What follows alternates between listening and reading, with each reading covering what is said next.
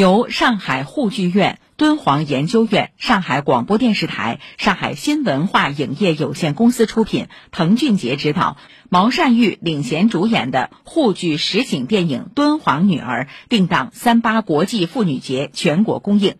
去年，《敦煌女儿》荣获第三十五届中国电影金鸡奖最佳戏曲片等在内的多项大奖。电影中以樊锦诗为代表的敦煌人，用一代又一代的坚守保护璀璨的敦煌莫高窟文明，并结合数字时代开发数字敦煌，让敦煌文化得以在世界舞台上传播。